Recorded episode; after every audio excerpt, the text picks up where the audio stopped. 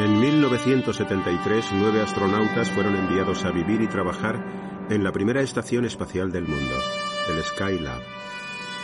Su misión era observar el Sol lejos de la atmósfera distorsionada de la Tierra.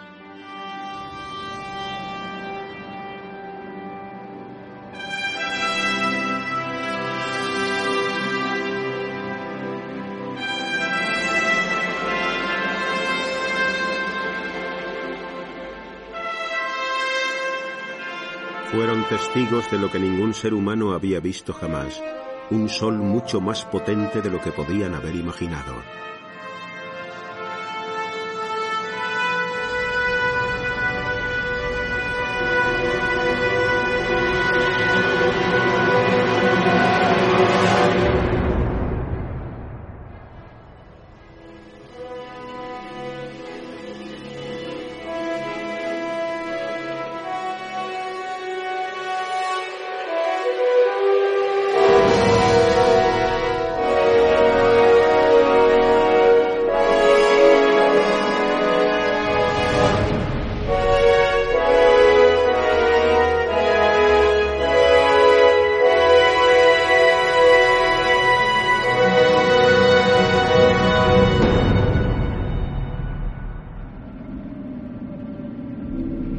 Estrellas.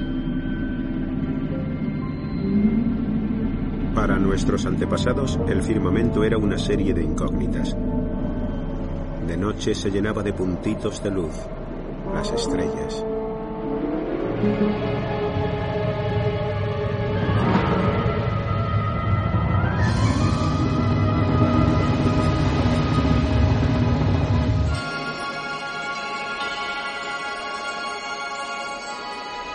Después estaba el Sol, la esfera amarilla cuya llegada hacía desaparecer las estrellas y traía luz y calor.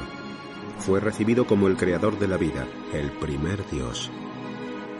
Esta es la historia del esfuerzo de la humanidad por ver más allá del resplandor y descubrir la verdad sobre el Sol y cómo hemos llegado a entender la capacidad de su fuerza y su papel en el universo.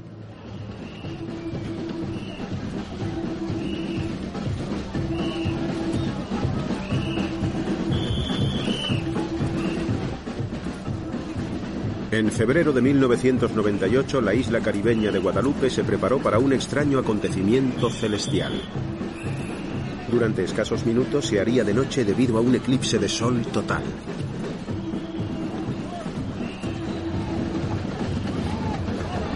Fue el décimo eclipse que veía Francisco Diego.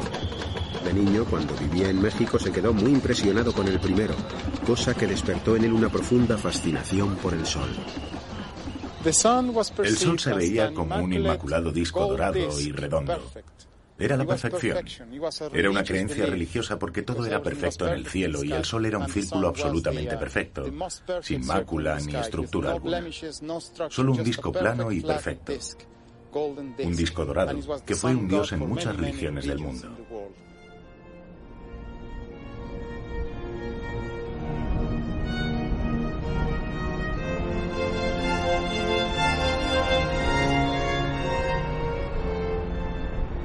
El sol siguió siendo el símbolo de la perfección hasta que un florentino del siglo XVII llamado Galileo enfocó un telescopio hacia el cielo y registró instantáneamente el primer hito científico. Lo que hizo Galileo fue utilizar por primera vez el telescopio y descubrir que el Sol no era perfecto, que tenía manchas. Y eso supuso una importante revolución en la filosofía y por supuesto en la ciencia. Durante varias semanas Galileo observó cómo se movían las manchas por la superficie del Sol y comprendió que daba vueltas. Este sería el primero de muchos secretos que revelaría el Sol. El descubrimiento de Galileo desató todo tipo de especulaciones sobre la verdadera naturaleza del Sol.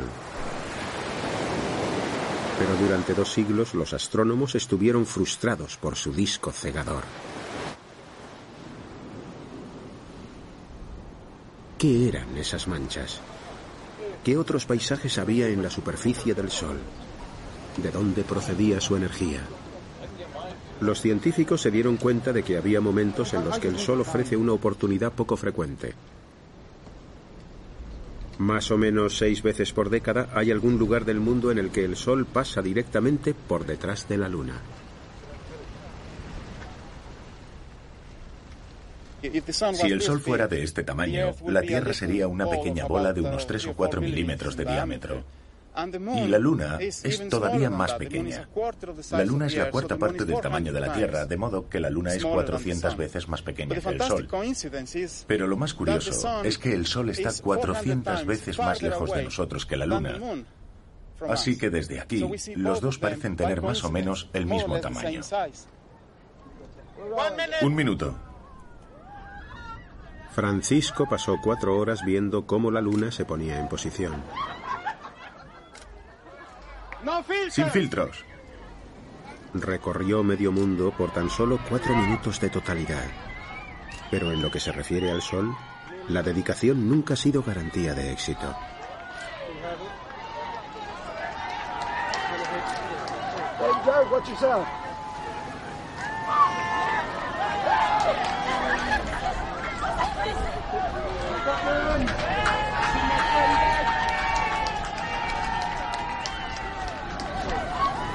Al final, Francisco solo tuvo unos pocos momentos para disfrutar del sol oculto.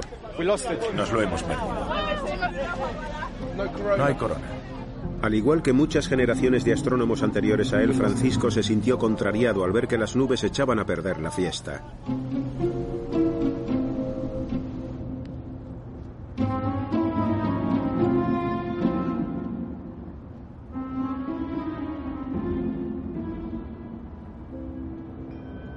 Douglas Gogg es un destacado científico solar. Para ver su primer eclipse total se desplazó hasta Indonesia. El gobierno indonesio había prohibido ver el eclipse, al menos para los indonesios. Tenían que verlo en la televisión o ir a la mezquita a rezar para que el dragón escupiera de nuevo al sol, que es lo que ellos creían que estaba pasando. Yo estaba tranquilamente al final de un camino y se me acercó un niño que me había estado observando. Tenía unos tres años y le di un filtro para que pudiera ver el sol. Luego se me acercó un hombre de unos 70 años que resultó ser el jefe del poblado y los tres nos pusimos a ver aquel extraordinario eclipse.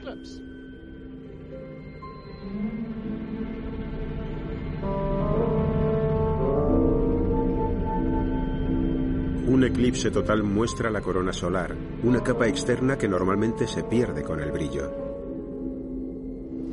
Fue una sensación misteriosa y un silencio casi total. Los pájaros dejaron de cantar y lo único que se oía a lo lejos eran los cánticos de las mezquitas.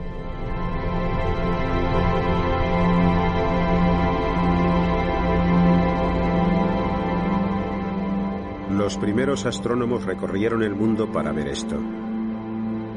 Dentro de la corona había lo que parecían ser nubes en llamas. Daba la impresión de que la superficie del Sol tenía una atmósfera compleja y violenta.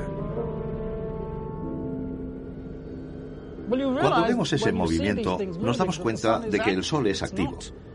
No es una simple bola de gas. Está en constante actividad y suceden cosas muy interesantes. Ver algo por primera vez es emocionante. Por eso, los exploradores recorren lugares de la Tierra que el hombre no ha visto nunca. Ya queda muy poco por descubrir en nuestro planeta, así que vamos a otros lugares del universo.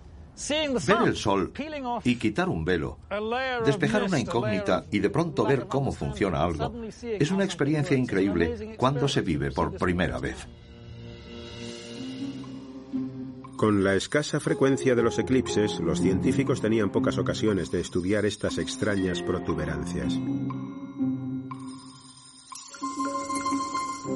A mediados del siglo XIX, el padre Angelo Secchi, jefe de astrónomos del Vaticano, encabezó toda una revolución en nuestro entendimiento de la luz. Desde un observatorio situado en su iglesia de Roma, fue pionero en el uso de una nueva rama de la ciencia llamada espectroscopia. El espectroscopio de Secchi captaba la luz del Sol con todos sus colores y luego amplificaba la luz de una zona concreta. Ahora era posible ver el perfil del Sol sin tener que esperar a un eclipse.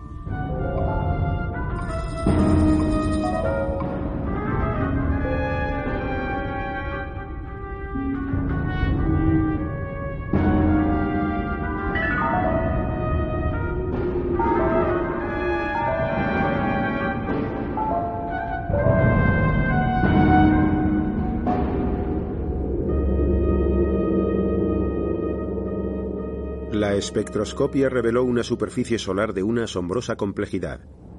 Lo que había ocurrido era que ya no nos deslumbraba la luz del Sol y se podían ver otras cosas. Se podía ver todo aquello que se veía alrededor del Sol durante un eclipse porque la intensa luz del Sol ya no te cegaba. Pronto los astrónomos empezaron a estudiar el interior del Sol además de su corona. Las manchas solares de Galileo eran como lágrimas del tamaño de la Tierra sobre la superficie, como ventanas de un interior misterioso.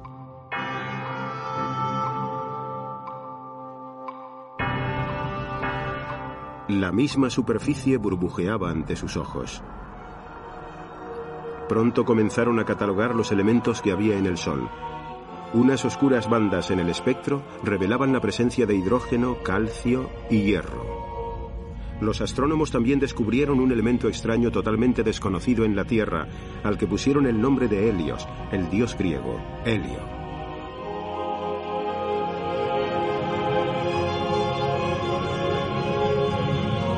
Pero el descubrimiento más importante del padre Secchi se produjo cuando utilizó el espectroscopio para estudiar las estrellas. Reconoció la configuración inmediatamente. Su química era idéntica a la del Sol. Se había resuelto uno de los grandes misterios del cielo.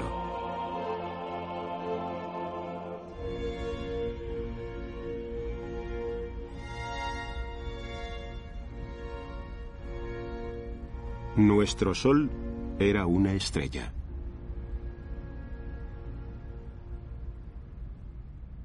El Sol era una de las estrellas.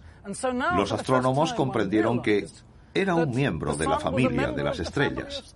Desde un punto de vista científico, eso es fantástico porque queremos saber cómo es todo lo que hay en el universo. De modo que, al estudiar el Sol, podemos estudiar una estrella típica.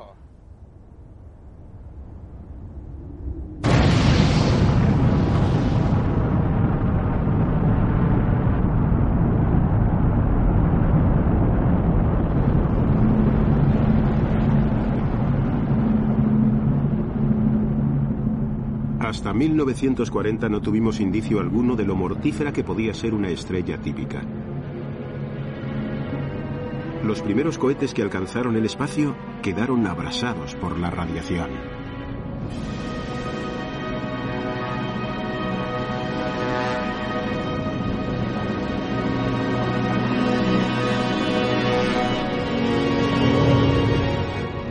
Nuestra atmósfera deja pasar el calor y la luz, pero nos protege de los rayos X, los rayos gamma y los rayos ultravioleta que emite el Sol.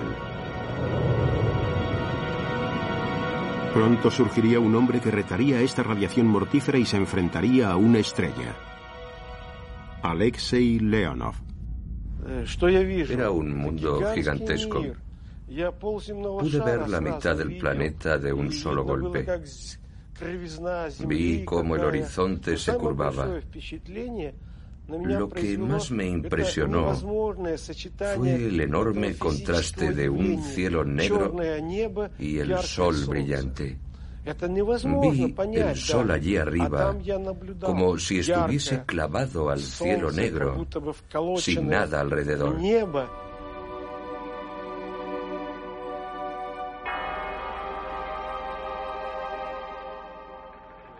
3, 2, 1, 0.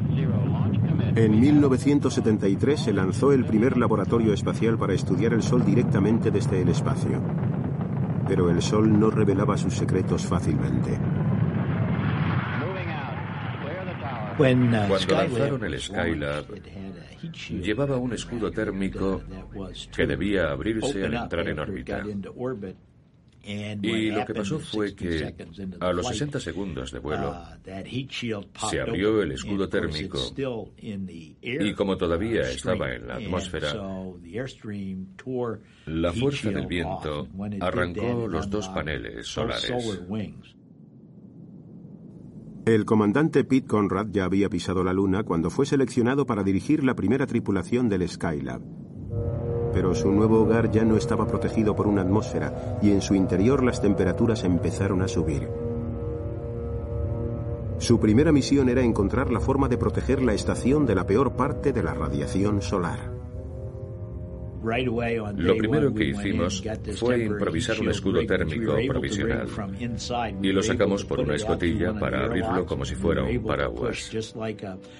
Estaba fabricado con unas varillas y una tela de milar que se podía abrir como un paraguas y conseguimos colocarlo en posición a un lado y solucionar el problema del calor. La temperatura empezó a bajar inmediatamente.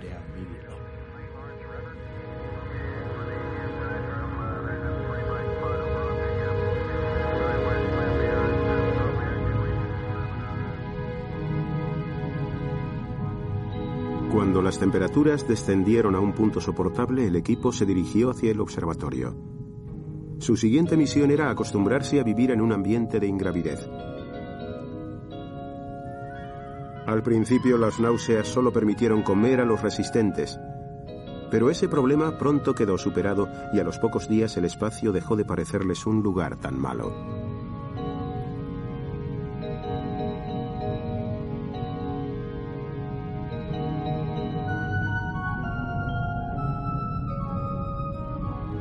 Entonces, sin una atmósfera distorsionadora que les nublara la visión, comenzó el periodo más largo en la historia de la observación solar.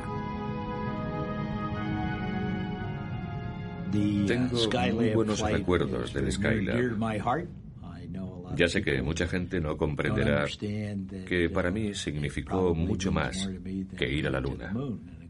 Y naturalmente lo más importante fue poder utilizar el telescopio solar y saber que estábamos recogiendo una enorme cantidad de información que nadie había conocido de una forma tan profusa. Ahora vamos a pasar a la posición H alfa. Eso significa hidrógeno alfa. Y lo llamamos hidrógeno porque la luz que vemos es luz irradiada por los átomos de hidrógeno de la atmósfera del Sol. Al estudiar el Sol con las mismas ondas de luz utilizadas por Secchi 100 años antes, los astronautas vieron unos detalles increíbles en su superficie. Ondas emitidas por átomos de hidrógeno. Por ejemplo, podemos ver manchas solares, podemos ver redes, podemos ver filamentos y todas esas cosas en gran detalle. Todos hacíamos turnos de cuatro horas en el telescopio solar. A mí eso siempre me pareció que era como tocar tres pianos de 88 teclas al mismo tiempo. Era un panel de clavija sumamente complicado, requería mucha concentración. Había que trabajar mucho durante ese tiempo para asegurarse de que las secuencias se hicieran correctamente. También surgían cosas en tiempo real como protuberancias solares. De pronto aparecía algo y también teníamos que estar preparados para captarlo. Las protuberancias solares son erupciones de gas hirviendo del tamaño de un planeta, prominencias que de alguna manera se liberan del Sol. Habían sido vistas desde la Tierra, pero nunca con tanto detalle y en tanta cantidad. A veces estaba otro compañero mirando por el telescopio y nos llamaba para que subiéramos a echar un vistazo. Eso era bastante frecuente. Si veíamos algo inusual e interesante, avisábamos a los demás para que echasen un vistazo.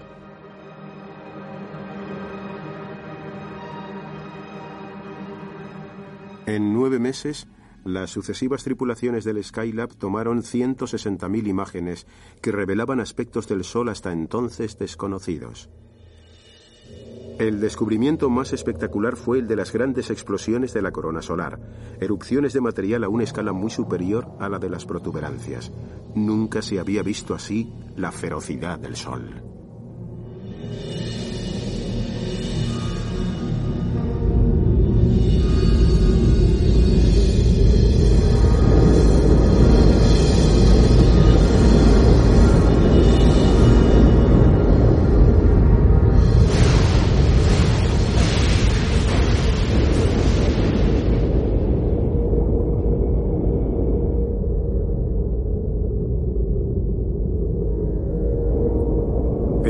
Causa estas convulsiones? La respuesta reside en el lado invisible del Sol, y una vez más, las manchas solares fueron la clave para el descubrimiento.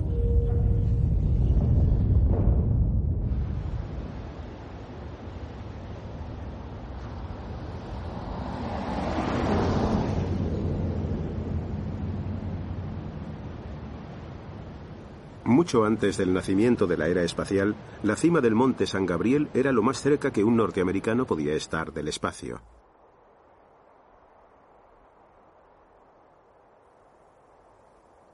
En 1903, George Ellery Hale, el hijo de un acaudalado ingeniero, tuvo un sueño. Su pasión por la astronomía le llevó a construir el observatorio solar más moderno del mundo en la parte alta de la ciudad de Pasadena.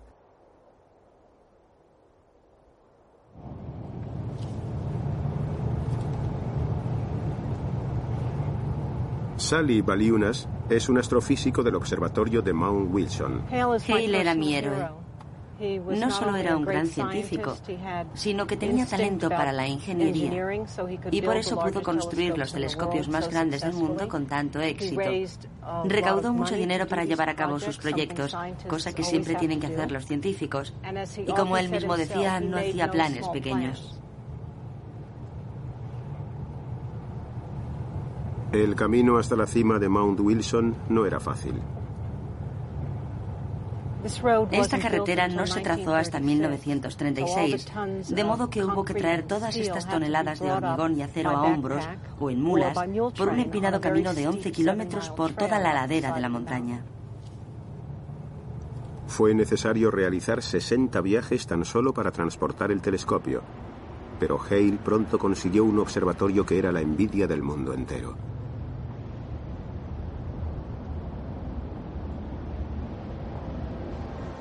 El primer reto de Hale fue estudiar la característica más antigua del Sol, las manchas solares. Hale construyó el espectógrafo que está debajo de esta mesa. 23 metros más abajo hay un filtro que descompone la luz del Sol en sus elementos energéticos. Es un filtro como este. Divide la luz del Sol en diferentes colores y ocultas en este espectro están las líneas de absorción de los gases del Sol. Con su genial espectrógrafo, Hale se dispuso a analizar la superficie del Sol.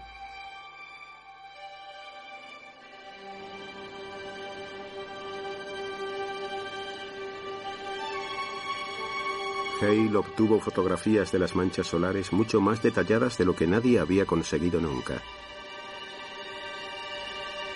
Pero fue durante un estudio rutinario de las líneas de absorción químicas de la superficie del Sol cuando realizó un descubrimiento extraordinario.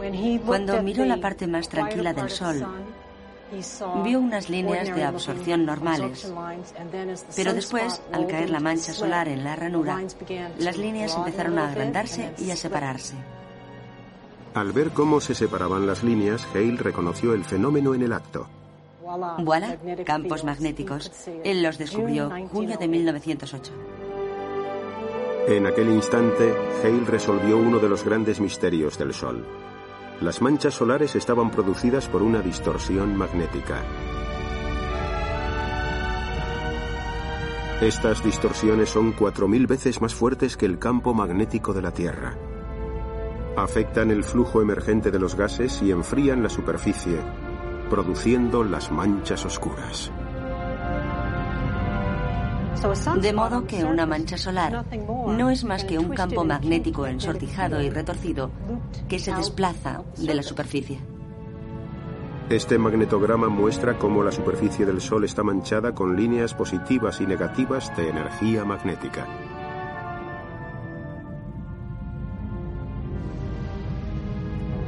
Estas retorcidas líneas de campos canalizan las tormentas solares. Erupciones de plasma que explota y se extiende miles de kilómetros antes de ser arrastrado nuevamente a su superficie en ebullición. Grandes explosiones en la corona, protuberancias, todos los fenómenos dinámicos que se ven en la superficie del Sol son de naturaleza magnética.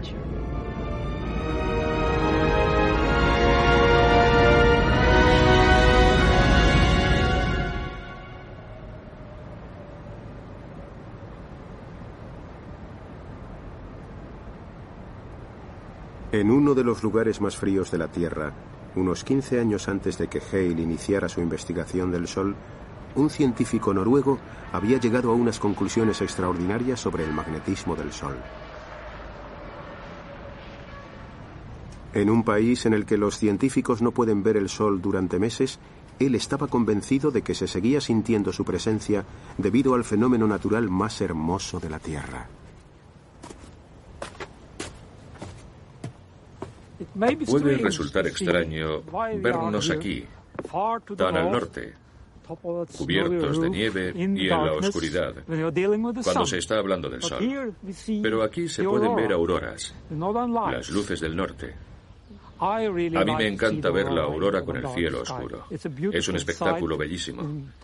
Hay unos colores muy extraños que no se ven en ningún otro lugar. Realmente ilumina estos días oscuros que tenemos aquí durante el invierno. Antiguamente se creía que las luces del norte eran las almas de los soldados muertos en la guerra.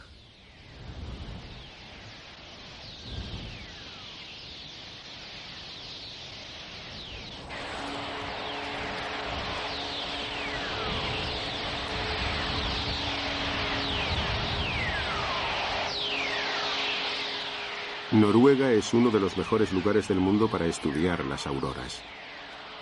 Truls Hansen inspecciona la radiactividad de la parte alta de la atmósfera. Es un área de investigación que se remonta a hace más de un siglo. Hace 100 años, el científico más famoso de Noruega dedicó su vida a estudiar estas extrañas turbulencias de la atmósfera. Era el doctor Christian Birkeland. Birkeland era sin duda brillante, pero también estaba un poco loco. Y eso se refleja en su libro. Aquí no solo encontrarán teorías acerca de las partículas y las auroras, sino también muchas ideas. Algunas son correctas, pero la mayoría son erróneas. Una la estudió aquí, en su laboratorio. Tenía una cámara al vacío con una pequeña esfera dentro que representaba la Tierra. Y aquí vemos a Birkeland a un lado supervisando el experimento. El famoso experimento de Birkeland creó artificialmente las luces del norte y para proteger su cerebro de la radiación siempre llevaba gorro.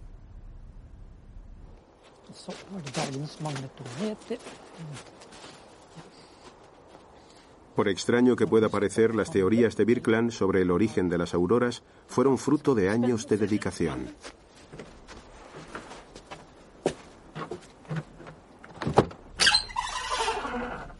Se sabía que había más auroras coincidiendo con periodos de actividad solar.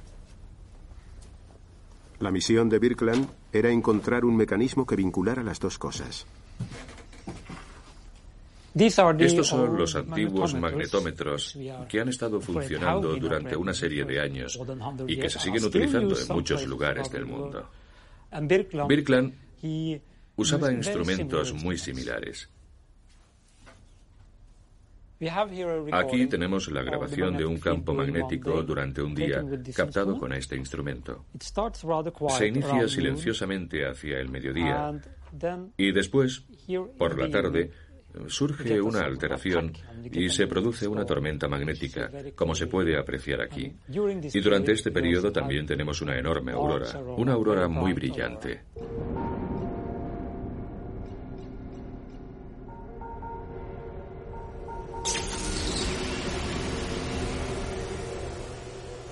Obviamente utilizó el llamado experimento Birkeland-Trela.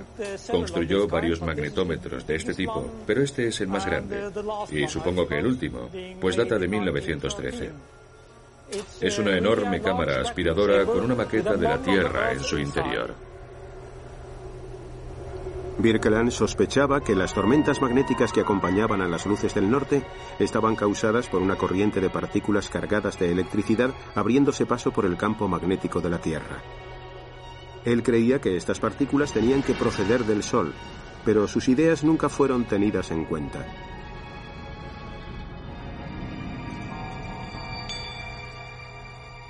En 1917, Birkeland se quitó la vida.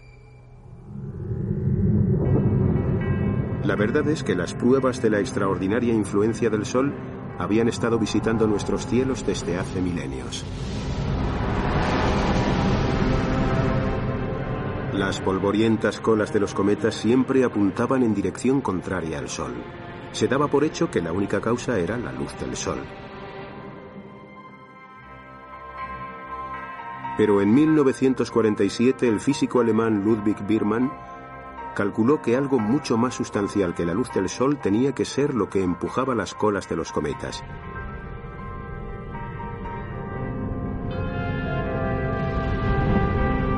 Lo llamó radiación solar corpuscular, pero su idea fue inmediatamente rechazada.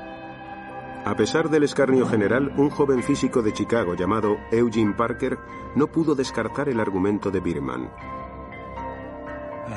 Tuve la gran oportunidad de hablar con él cuando vino a Chicago. Me dijo que si no era la luz del sol, solo cabía una posibilidad, la radiación solar corpuscular, la emisión de partículas del sol que interactúan con la cola y la aleja del sol. Sus revelaciones sobre la cola de los cometas me impresionaron mucho y comprendí que tenían fundamento.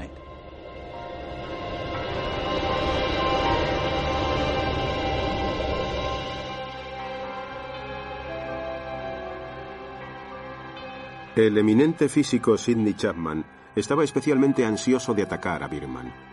Aseguraba que el Sol tenía 330.000 veces más masa que la Tierra y que ninguna partícula, por pequeña que fuera, podía escapar a su enorme fuerza gravitatoria.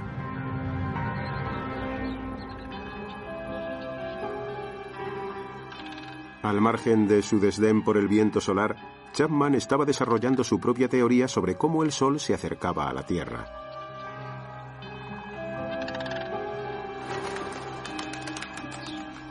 Decía que la corona, aunque seguía estando unida al Sol, se extendía mucho más lejos de lo que se podía ver durante un eclipse solar. Eugene Parker conoció a Sidney Chapman en un observatorio de Boulder, Colorado. Cuando volvía de Boulder me quedé pensando en lo que me había dicho Chapman, su idea de que la corona se extendía por el sistema solar llenándolo todo. Entonces comprendí que Chapman y Biermann se excluían mutuamente. Es decir, la radiación solar corpuscular que parecía afectar a la cola de los cometas no puede penetrar una corona estática porque hay interacciones que lo impiden. Por otro lado, no me parecía que ninguno de los dos estuviera equivocado. Parker estudió la aparente contradicción de las dos teorías y descubrió que ambos tenían razón. Apliqué las ecuaciones del movimiento y descubrí que solo había una solución posible para las condiciones de máxima presión cerca del Sol y presión cero en el infinito. Y la solución eran los vientos solares supersónicos. El viento solar de Parker era más complejo que la antigua versión de Birman. Él calculó que la corona del Sol tenía suficiente energía térmica para escapar a su gravedad y alejarse a una velocidad de 500 kilómetros por segundo. Pero en cuanto se hizo pública su teoría, Parker fue ridiculizado por todos. Los jueces de mis trabajos, que naturalmente eran anónimos, aunque el editor me aseguró que eran expertos en el tema, declararon que mis ideas eran absurdas. Otros dijeron que todo era falso y publicaron trabajos sugiriendo alternativas y dieron conferencias menospreciando la idea. Muchos de mis amigos se compadecieron de mí. Decían, oye, es una gran idea, pero ya sabes, las grandes ideas a veces fracasan. Y mi reacción, naturalmente, era, ya veremos quién se decepciona al final.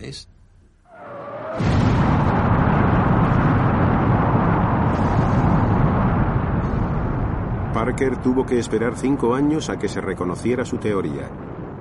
En 1962, la Mariner 2 se dirigió a Venus con una carga de detectores de partículas diseñados para descubrir lo vacío que estaba el espacio.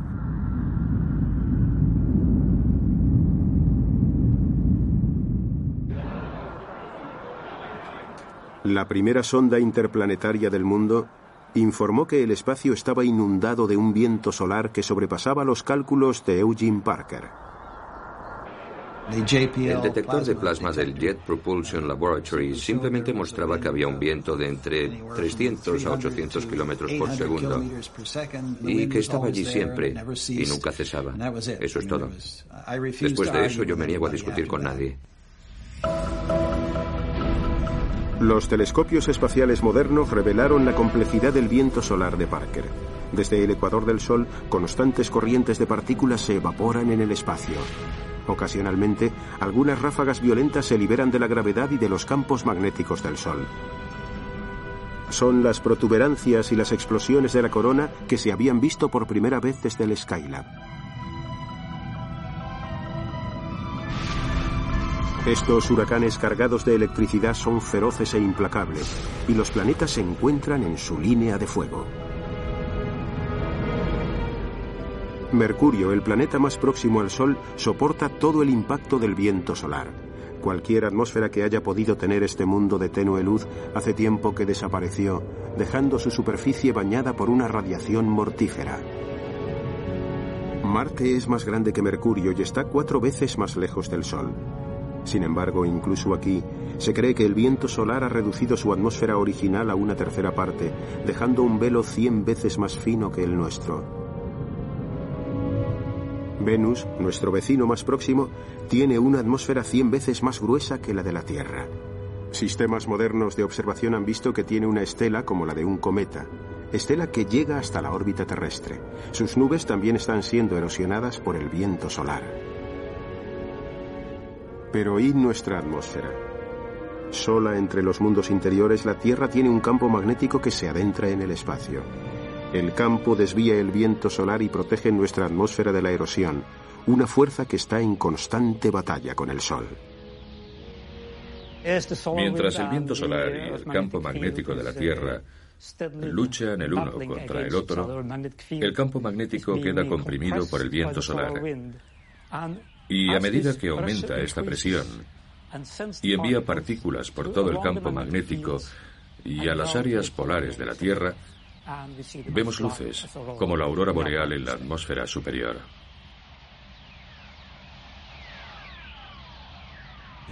Es evidente que vivimos en una región dominada por el viento solar, que se extiende al espacio más allá de los planetas externos. La siguiente cuestión es hasta qué punto del espacio se extiende el viento solar, alejándose más y más del Sol. ¿Cuál es la extensión total del Sol? Al llegar las primeras ondas espaciales a Júpiter, registraron una enorme cantidad de emisiones radiactivas. El ruido era generado por la misma batalla entre el campo magnético de Júpiter y el viento solar. Cuando la nave espacial Voyager visitó los demás planetas externos, registró la misma información sobre la batalla entre el viento solar y el campo magnético. Cuando salió de Neptuno, aún seguía acompañado por el viento solar. ¿Dónde terminaría? Tres años más allá de Plutón, detectó una misteriosa explosión de energía radiactiva.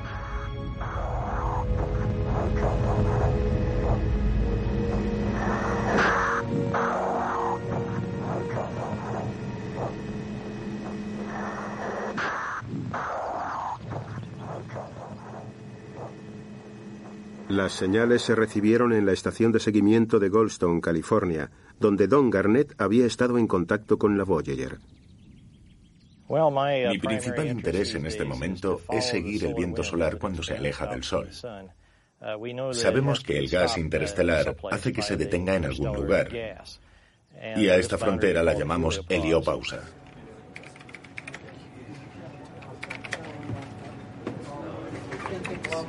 La señal de radio recogida por la Voyager fue algo totalmente inesperado. No había planetas gigantes en 3.000 millones de kilómetros.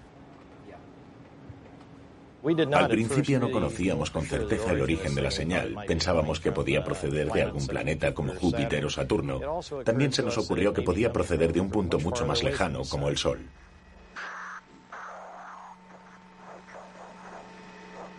Al final, la búsqueda les llevó de nuevo al corazón del sistema solar. Observamos que se había producido una serie de fuertes explosiones en la corona unos 400 días antes de que se registrara la señal. Al revisar el diario de navegación de la Voyager, Don descubrió que había sido sorprendida por la explosión al cabo de 100 días. 300 días más tarde, la ráfaga solar alcanzó una especie de frontera magnética. Se trataba de la heliopausa, el límite exterior del viento solar. De modo que nuestro modelo básico es que esa gran explosión de la corona solar produjo una emisión de plasma que escapó del Sol y se propagó durante 400 días. Fue detectado por la Voyager 1 y la Voyager 2. La emisión de plasma llegó a alcanzar la heliopausa y se produjo la señal de radio. La señal de radio sitúa la heliopausa a una distancia cuatro veces mayor que Plutón. Hasta ahí es hasta donde se extiende el Sol.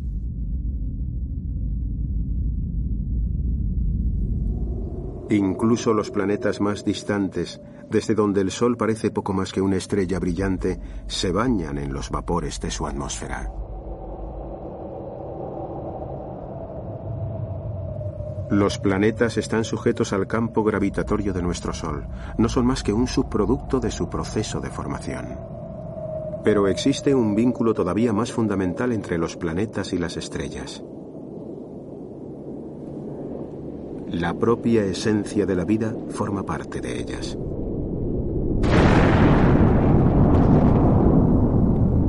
El núcleo de una estrella es el reactor de fusión perfecto. Douglas Gogg quiere verlo en acción. Mi objetivo es averiguar algo más sobre la estructura del núcleo, porque la física nuclear es muy interesante. Las reacciones nucleares que cambian la materia y producen partículas nuevas que salen del Sol.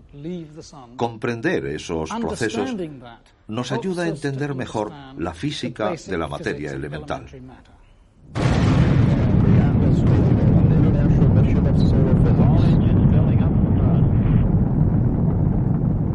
En 1995 empezó una nueva era en la exploración solar el principio de un viaje que puede llevarnos al corazón de una estrella.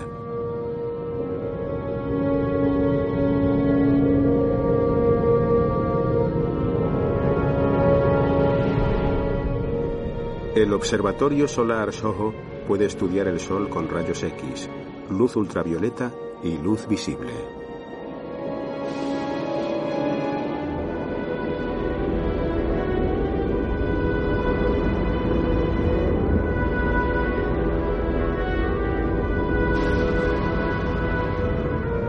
Soho no solo mira, también escucha. En 1975, cuando Douglas Webb descubrió que la superficie solar era como un gran lago, enseguida pensó en una forma de llegar hasta el núcleo. Me di cuenta de que había una forma de ver el interior del Sol. No se puede ver el interior con luz, porque es opaco. Pero se puede usar el sonido y se puede oír el interior del Sol. Y usando el sonido se puede estudiar la estructura del interior del Sol. Y esa idea me entusiasmaba, la idea de poder llegar al interior de las estrellas. La superficie del Sol respira. Cada seis minutos la estrella inspira y expira. Sus océanos gaseosos se expanden y se contraen y hay complejos oleajes por toda la superficie. Pistas de la estructura del interior. El sol es como un coro o una orquesta en la que todos cantan o tocan, pero desafinando. Es como una cacofonía. Y eso nos aporta mucha información de los detalles del interior. Las ondas de sonido se mueven por todo el interior del Sol y nos devuelven tonos igual que un instrumento musical. El Soho ya nos ha descubierto nuevos fenómenos en la superficie. Después de una protuberancia solar se producen movimientos sísmicos que alcanzan miles de kilómetros, pero hay mucho más. Hemos aprendido mucho acerca de las capas exteriores del Sol, estudiando las ondas de sonido y las ondas sísmicas. Sabemos cuál es su dinámica y sabemos cuál es su composición química. Ahora queremos hacer lo mismo con el núcleo. El Soho ya ha empezado a atravesar las distintas capas del Sol.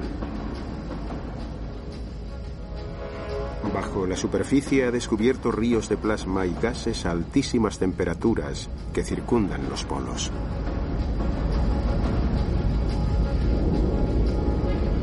Ocurre lo mismo que con las corrientes en la Tierra, y parece que el Sol también tiene una climatología. Pero en el núcleo hay una extraordinaria planta química. Las estrellas crean cosas. Crean toda la materia de la que estamos compuestos usted y yo. Solo parten de hidrógeno y helio, pero fabrican todo lo que nos compone. Son las fábricas de materia. Así que para entender el universo tenemos que estudiar las estrellas. Todas las estrellas tienen un núcleo y casi todas generan energía nuclear y transmutan unos elementos en otros hasta producir los elementos pesados que son los ladrillos del universo.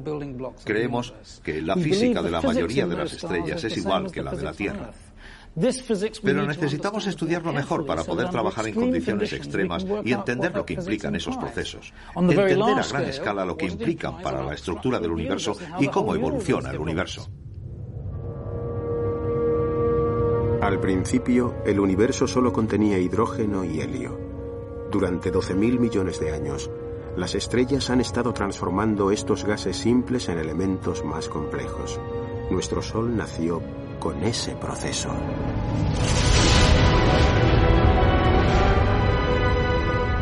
Hace 4.500 millones de años, una gran estrella del extremo de nuestra galaxia terminó su existencia como supernova.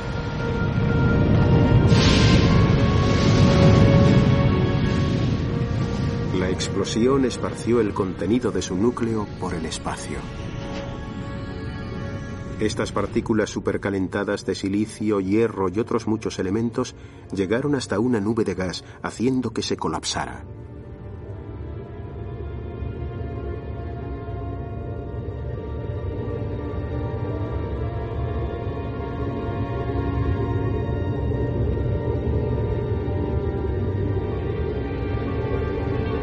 Mezcla de polvo y gas se iba acumulando en el centro de la nube por la acción de la gravedad.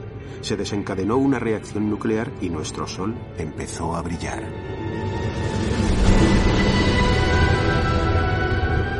A su alrededor, los restos de la supernova se aglomeraron para formar los planetas.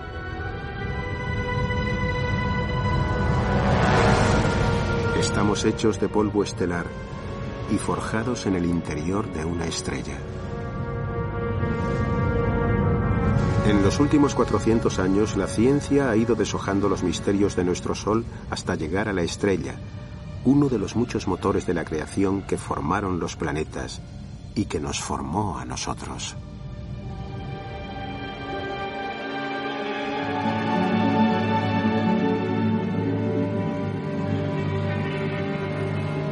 Nuestros antepasados veían un disco luminoso perfecto, un dios. La ciencia nos ha revelado un ente mucho más poderoso de lo que podíamos imaginar.